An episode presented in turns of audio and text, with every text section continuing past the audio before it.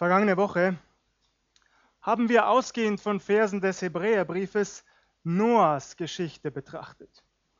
Heute Morgen setzen wir die Reihe zum Hebräerbrief fort. Ich lese uns aus Hebräer Kapitel 11 die Verse 17 bis 19.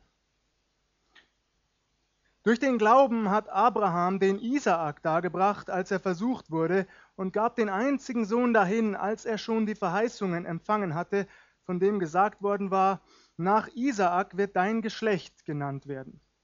Er dachte, Gott kann auch von den Toten erwecken, als ein Gleichnis dafür bekam er ihn auch wieder. Die Opferung Isaaks ist sicher eine der bekanntesten Geschichten des Alten Testamentes und dennoch lese ich uns auch diese Erzählung heute Morgen vor aus dem ersten Buch Mose, Kapitel 22, die Verse 1 bis 14. Erstes Buch Mose, Kapitel 22, die Verse 1 bis 14. Nach diesen Geschichten versuchte Gott Abraham und sprach zu ihm, Abraham. Und er antwortete, hier bin ich. Und er sprach, nimm Isaak, deinen einzigen Sohn, den du lieb hast, und geh hin in das Land Moria und opfere ihn dort zum Brandopfer auf einem Berge, den ich dir sagen werde. Da stand Abraham früh am Morgen auf und gürtete seinen Esel und nahm mit sich zwei Knechte und seinen Sohn Isaak und spaltete Holz zum Brandopfer, machte sich auf und ging hin an den Ort, von dem ihm Gott gesagt hatte. Am dritten Tage hob Abraham seine Augen auf und sah die Städte von ferne. Und Abraham sprach zu seinen Knechten, Bleibt ihr hier mit dem Esel, ich und der Knabe wollen dorthin gehen, und wenn wir angebetet haben, wollen wir wieder zu euch kommen. Und Abraham nahm das Holz zum Brandopfer und legte es auf seinen Sohn Isaak. Er aber nahm das Feuer und das Messer in seine Hand und gingen die beiden miteinander. Da sprach Isaak zu seinem Vater Abraham, Mein Vater. Abraham antwortete, Hier bin ich, mein Sohn. Und er sprach, siehe, hier ist Feuer und Holz, wo ist aber das Schaf zum Brandopfer? Abraham antwortete, Mein Sohn, Gott wird sich ersehen, ein Schaf zum Brandopfer und gingen die beiden miteinander. Und als sie an die Stätte kamen, die ihm Gott gesagt hatte, baute Abraham dort einen Altar und legte das Holz darauf und band seinen Sohn Isaak, legte ihn auf den Altar oben auf das Holz und reckte seine Hand aus und fasste das Messer, dass er seinen Sohn schlachtete. Da rief ihn der Engel des Herrn vom Himmel und sprach, Abraham, Abraham. Er antwortete, hier bin ich. Er sprach, lege deine Hand nicht an den Knaben und tu ihm nichts, denn nun weiß ich, dass du Gott fürchtest und hast deines einzigen Sohnes nicht verschont um meinetwillen. Da hob Abraham seine Augen auf und sah einen Widder hinter sich im Gestrüpp mit seinen Hörnern hängen und ging hin und nahm den Widder und opferte ihn zum Brandopfer an seines Sohnes statt. Und Abraham nannte die Stätte Der Herr sieht, daher man noch heute sagt, auf dem Berge, da der Herr sich sehen lässt.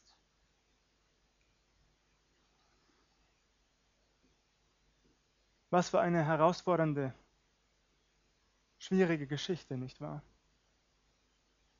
Persönlich ringe ich ehrlich gesagt seit langer Zeit damit, vielleicht ja auch der ein oder andere unter euch.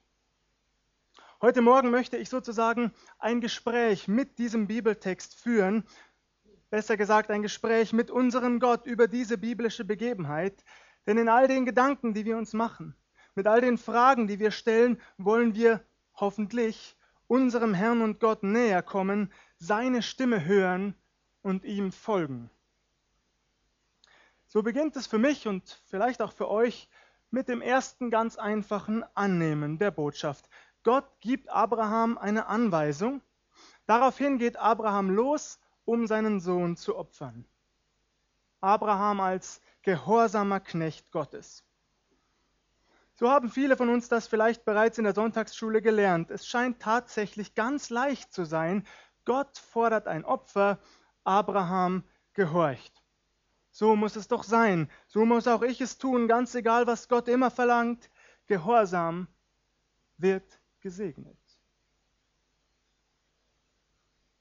Beinahe hätte ich Amen gesagt. Damit wäre die Predigt bereits zu Ende. Das wäre wahrscheinlich die kürzeste Predigt gewesen, die ich jemals gehalten habe. Womöglich hättet ihr sogar alle zugestimmt. Doch es geht nicht. Ich kann dazu nicht einfach Amen sagen.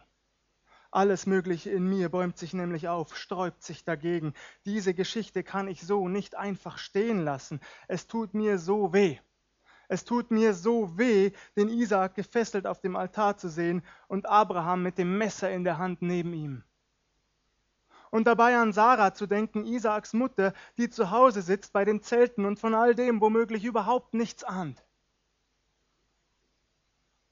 Es tut so weh.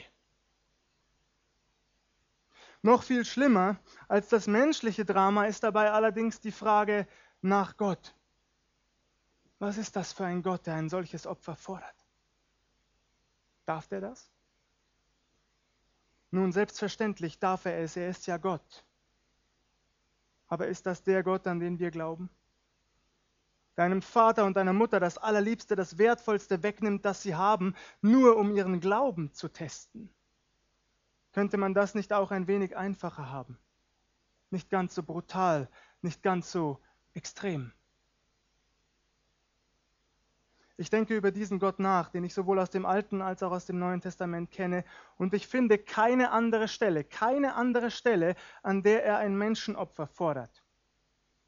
Der Gott Israels und unser Gott, der ist eben nicht so wie viele der Götter der Völker. Wahrscheinlich kennen wir einige Geschichten, die man sich von den Göttern mancher Völker erzählt, denen die Menschen dienten, indem sie Menschenopfer darbrachten. Dabei werden Menschen enthauptet oder von hohen Klippen gestoßen und stürzen in den Tod. Oder sie werden ins Feuer geworfen und verbrennen oder gefesselt ins Wasser und sie ertrinken. All das nur, um den Göttern zu gefallen oder sie zu besänftigen oder zu erfreuen. Aber nichts davon, nichts davon findet sich in der Bibel. Bei mancher Grausamkeit, die wir durchaus auch in Gottes Wort finden und die wir nicht verschweigen dürfen, aber so etwas nie. Der Gott Israels, der Gott Abrahams, Isaaks und Jakobs, der Gott und Vater unseres Herrn Jesus Christus, der hat so etwas niemals verlangt und nie gewollt. Außer eben hier. Und das macht mich stutzig. Ist das womöglich nur ein Versehen, ein Fehler, dass diese Geschichte in der Bibel überliefert wird? Es wäre wohl einfacher gewesen, nicht über sie zu predigen, einfach so zu tun, als stünde sie nicht da. Doch wollen wir nicht wenigstens versuchen, sie zu verstehen? Ich glaube allerdings, es geht weder so schnell noch so einfach, wie wir das manchmal in der Sonntagsschule erlebt haben. Halten wir zunächst einmal fest, unser Gott, davon bin ich überzeugt, unser Gott will keine Menschenopfer von dir und mir. Niemand soll sich oder jemand anderen um Gottes Willen töten. Wir gehören nicht zu der Sorte Fanatiker, die glauben, Gott besser zu gefallen oder zu dienen, indem sie andere in die Luft sprengen. Menschenopfer jeder Art sind für uns ausgeschlossen. Dazu würde ich jetzt gerne Amen sagen. Nicht, weil ich mit der Predigt am Ende wäre, sondern weil dieser Punkt wichtig ist. Damit kehre ich zurück zu unserer Geschichte mit der Frage, Warum wird uns dann hier von einem Gott erzählt, der ein Menschenopfer fordert? Warum? Ein bisschen Erleichterung finde ich durch das Ende der Geschichte. Denn Gott hält den opferbereiten Abraham doch noch auf, kurz bevor es zu spät ist. Der Engel Gottes fällt ihm sozusagen ins Messer mit dem Ruf Abraham, Abraham. Gott sei Dank konnte Abraham die Stimme Gottes durch den Engel hören. Ab hier wendet sich die Geschichte. Isaak muss nicht geopfert werden. Abraham entdeckt ein Tier, das Gott für das Opfer bereitgestellt hat. Eine riesengroße Erleichterung. Gott hat sich zwar ein Opfer auserwählt, aber nicht Isaak, Gott sei Dank. Das jedoch macht die Geschichte erneut kompliziert, finde ich. Wir sagen so lapidar, das war ein Glaubenstest. Ehrlich gesagt, einen solchen Test finde ich ziemlich makaber. Das würde ich anderen nicht abverlangen, dass sie bis an die äußerste Grenze gehen müssen, um ihren Gehorsam oder ihr Vertrauen zu beweisen. Menschlich gesehen ist das fast emotionale Erpressung. Da hilft auch die Rettung in letzter Sekunde nicht viel. Es ist eine komische Entspannung, die danach eintritt. Natürlich, irgendwie ist man erleichtert über den Ausgang. Andererseits stellt man sich ziemlich schnell diese Frage, was sollte dieses Vorgehen Gottes? Hat Gott etwa so wenig Vertrauen in Abraham? Kennt er dessen Herz nicht? Benötigt er tatsächlich einen solchen Beweis seines Gehorsams?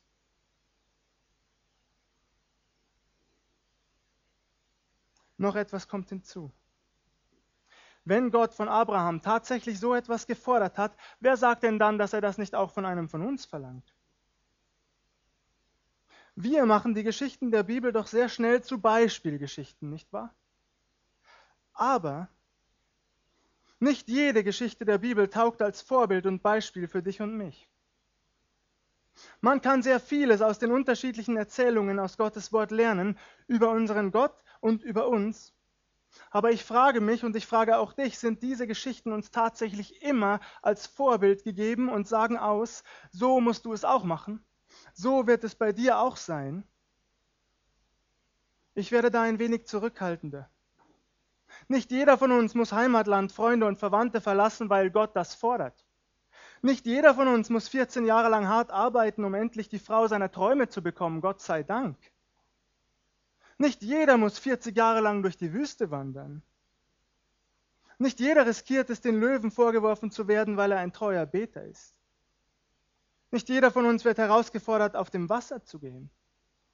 Nicht jeder wird ohne Mantel und Tasche auf den Weg geschickt, um das Evangelium zu verkündigen. Ich glaube, dass es ankommt, nicht jede Geschichte der Bibel ist automatisch eine Beispielgeschichte für dich und mich, die zum Ausdruck bringt, genau so wird es in deinem Leben auch sein. Das war der zweite Schritt meines Nachdenkens über diese schwierige Geschichte, die Opferung Isaaks. Nach dem ganz einfachen Annehmen kamen ein paar Fragen auf. An dem Sinn dieser Erzählung, den geliebten Sohn zu opfern. An der Vorstellung, dass Gott so etwas fordert. Und an dem Grundsatz, dass jede Bibelgeschichte für mich als Vorbild dienen muss. Doch dann fing ich an, ein paar Dinge zu entdecken, die ich vorher überhaupt nicht gesehen hatte. Ich las sozusagen zwischen den Zeilen und ich fand sehr interessant, was dort steht. Vielleicht könnt ihr mir folgen. Wenn ihr mir widersprechen wollt, tut das bitte wie immer nach dem Gottesdienst. Da ist dieser Isaak. Plötzlich steht mir da kein kleiner, hilfloser Junge mehr vor Augen, der von seinem Vater ganz unbarmherzig zum Altar geschleppt wird, sondern ein heranwachsender oder vielleicht sogar schon ausgewachsener Mann. Tatsächlich nirgendwo wird erwähnt, wie alt er ist. Im Kapitel davor kommt er aus der Kleinkindphase heraus. Da entsteht der Konflikt mit seinem Halbbruder Ismael. Danach heißt es nur ein wenig schwammig, Abraham lebte lange Zeit im Lande der Philister. Lange Zeit. Der hebräische Begriff könnte tatsächlich sogar auch als lange Jahre, viele Jahre ausgelegt werden. Im Lande der Philister lebte Abraham. Und wiederum einige Zeit später beginnt unsere Geschichte also keinerlei klare Zeitangaben. Im folgenden Kapitel stirbt Sarah, Isaaks Mutter, im Alter von 127 Jahren. Bei der Geburt Isaaks war sie 90. Folglich ist Isaak 37 Jahre alt, als seine Mutter stirbt. Manche Ausleger bringen Sarahs Tod in direkten Zusammenhang mit unserer Geschichte. Es gibt die Vermutung, dass Sarah aus Erschrecken darüber starb, dass Abraham ihren Sohn beinahe geopfert hätte.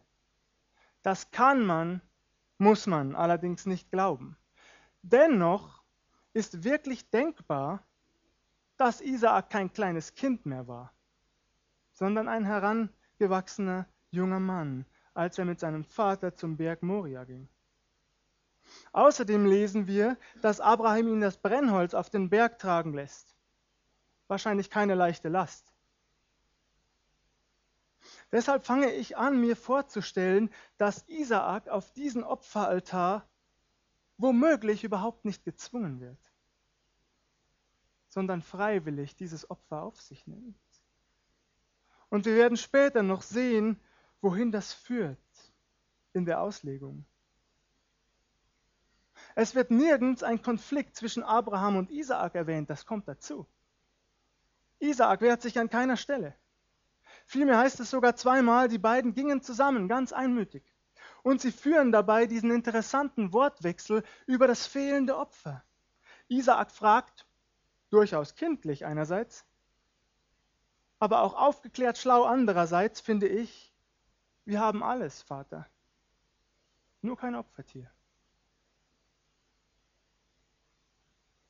Und Abraham antwortet, Gott wird für ein Lamm sorgen, mein Sohn. Man könnte das als ausweichende Antwort Abrahams verstehen, womöglich sogar als Notlüge deuten. Ich allerdings möchte Abraham keine Unwahrheiten unterstellen, noch nicht einmal Zweideutigkeit. Ich finde, dass aus seiner Antwort tiefes Vertrauen spricht. Dass es tatsächlich so sein wird, dass Gott für ein anderes Opfer sorgen wird, dass es nicht zwangsläufig Isaak sein muss, sondern eben ein Tier dass Gott sich als der erweisen wird, der alles im Griff behält, und zwar als der Versorger, der sich zeigen wird, der vorgesorgt hat, der auch heute noch für jeden von uns sorgt. Das alles steckt in seinem Namen, auf Hebräisch Yahweh Jireh, der am Ende der Geschichte über dem Ort ausgesprochen wird, an dem Abraham beinahe seinen Sohn geschlachtet hätte. Abraham geht also nicht grimmig entschlossen in diese Erfahrung, nicht mit einem fanatischen Glühen in den Augen, das Äußerste zu opfern, um damit einem unersättlichen Gott zu gefallen, sondern er geht ziemlich schweigsam, gemeinsam mit Isaak und doch mit diesem tiefen Vertrauen, mein Gott wird etwas tun. Er hat bereits einen Ausweg, den ich noch nicht sehen kann. Yahweh Jireh, der Herr sieht, der Herr sorgt vor und er sorgt auch für mich.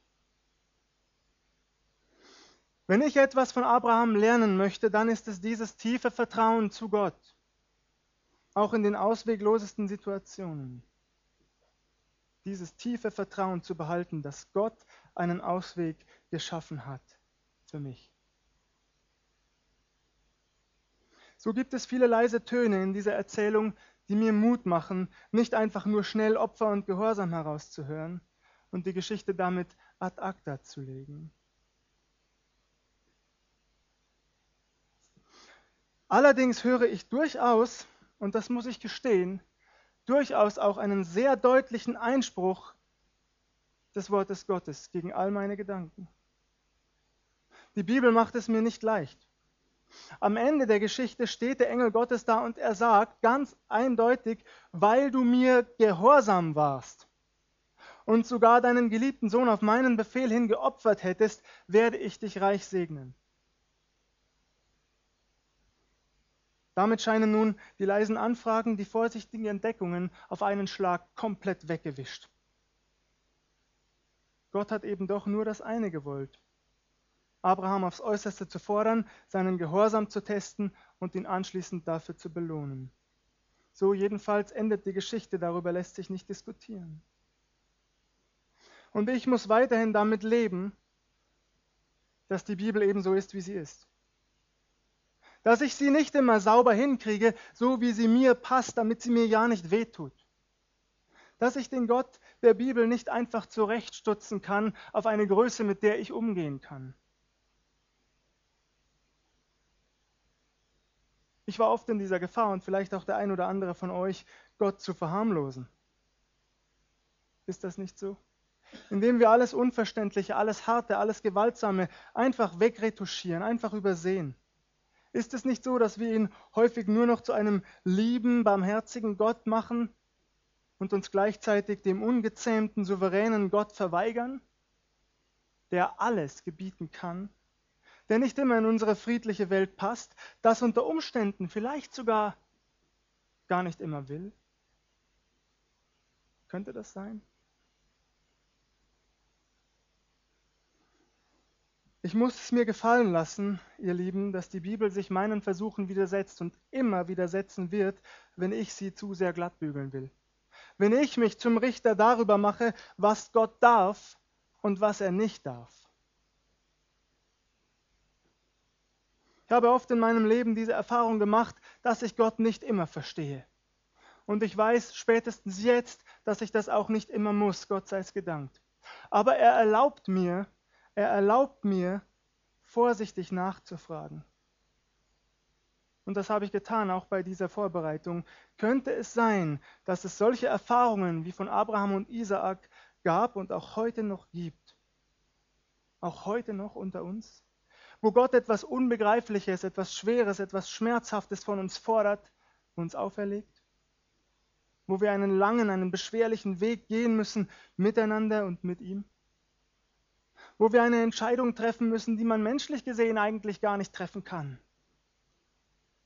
wo wir uns ein undenkbares Opfer abbringen und wo es erst sehr spät, in unseren Augen eigentlich schon zu spät, zur Erlösung kommt, wo die Befreiung, die Gnadenerfahrung erst eintritt, als wir bereits an Gott gezweifelt haben, an ihm verzweifelt sind und mit unserem Leben am Ende? Könnte es solche Erfahrungen tatsächlich auch heute noch geben. Ich kenne sie nicht in dieser Tiefe. Aber vielleicht kennt ihr sie so oder so ähnlich. Deshalb haben wir ganz gewiss etwas von Abraham zu lernen. Und das ist, uns wenigstens auf diesen Weg mit Gott zu begeben. Es auszuhalten, was auch immer vor uns liegt, zur äußersten Hingabe bereit zu sein, aber eben doch stets im Vertrauen und in der Hoffnung darauf, dass Gott einen Weg für uns geebnet hat, den wir noch nicht sehen können. Einen Weg für dich und mich. Ich glaube, dass es passieren könnte, dass uns diese Geschichte von Abraham und Isaak gerade in den schwersten Stunden unseres Lebens wieder begegnet und wir darin Gott finden wie auch immer er sich uns dann konkret zeigt, wie auch immer er dann konkret zu uns redet, wie auch immer er uns dann vor dem Schlimmsten bewahren wird. Es ist eine Geschichte, die unheimlich tief geht. Und unheimlich, das ist an dieser Stelle wahrhaft das richtige Wort. Denn sie ist mir unheimlich, diese Geschichte. Sie passt mir nicht. Sie führt mich an die dunkelsten Stellen von Tod, Opfer, Preisgabe des Liebsten, des Lebens. Und doch geht es in ihr auch um das Wiederfinden, um das Zurückkehren zum Leben. Und es geht darum zu entdecken, wie Gott wirklich ist. Und damit komme ich zum letzten Schritt meiner Auslegung. Einen Ausblick möchte ich euch noch geben, der mir sehr geholfen hat. Hätte ich mich allein auf den Blick ins Alte Testament beschränkt, dann könnte man verzweifeln. Aber der Blick ins Neue Testament, der erschließt uns diese Geschichte vollständig. Er erschließt sie uns. Der Blick auf den Vater, der seinen Sohn tatsächlich dahingegeben hat. Auf den Sohn, der den Weg des Opfertodes gegangen ist. Jesus Christus wurde in die Welt gesandt mit dem Ziel, am Ende am Kreuz auf Golgatha zu sterben. Und unser Herr ist darauf zugegangen mit der Bereitschaft, den Tod auf sich zu nehmen, aber auch mit Zittern und Bangen. Mit großem Vertrauen zu seinem Vater, aber auch mit Angst und Schmerzen. Jesus hatte noch am Kreuz die Kraft zu vergeben, aber er hat auch den tiefen Schmerz der Gottverlassenheit gespürt. Am Karfreitag wird die Geschichte von Abraham und Isaak sozusagen beendet und in ein ganz neues Licht getaucht. So ist Gott und nur er allein. Er allein geht diesen Weg. Den Weg, den er einst von Abraham gefordert hat und dann doch nicht bis zu Ende, zum Ende. Was Gott von Abraham letzten Endes nicht verlangt hat, das verlangt er auch von keinem anderen Menschen. Denn dieses Opfer, dieses Opfer hat er nur sich selbst auferlegt. Nur sich selbst. Und ich glaube, wir können uns wohl kaum vorstellen, was ihn das gekostet hat. Wie die beiden, Vater und Sohn, diesen Weg gemeinsam gehen hin zum Berg der Hinrichtung. Der Vater, der seinen Geliebten, seinen einzigen Sohn loslässt und ihn dahin gibt für die Schuld der Welt. Und der Sohn, der nicht dazu gezwungen wird, sondern der es freiwillig auf sich nimmt, dieses Opfer für dich und mich. Sie gehen ihn schweigend diesen Weg und in lauter Liebe zu dir und mir. Denn so sehr hat Gott die Welt geliebt, dass er seinen einzigen Sohn dahingab, auf dass alle, die an ihn glauben, nicht verloren werden, sondern das ewige Leben haben. Das ist der fantastischste Vers der ganzen Bibel, finde ich. Gott allein bringt dieses Opfer. Nur er tut es für dich und mich. Und seitdem braucht es keinen weiteren Opfertod mehr. Ein für alle Mal, das bezeugt uns das Neue Testament, ist Jesus gestorben, ist dieses Opfer gebracht. Und ich erinnere an dieser Stelle an die Worte, die Jesus am Kreuz sagt. Er sagt es ganz deutlich, es ist vollbracht, es ist getan und es kann und braucht auch nie mehr wiederholt oder ergänzt zu werden, auch nicht durch irgendeine Handlung im Gottesdienst, die man sich einbildet tun zu müssen. Dieses Opfer, das Gott gebracht hat in seinem Sohn Jesus Christus, kann nicht wiederholt und kann nicht ergänzt werden, denn es ist vollständig vollbracht für jeden von uns.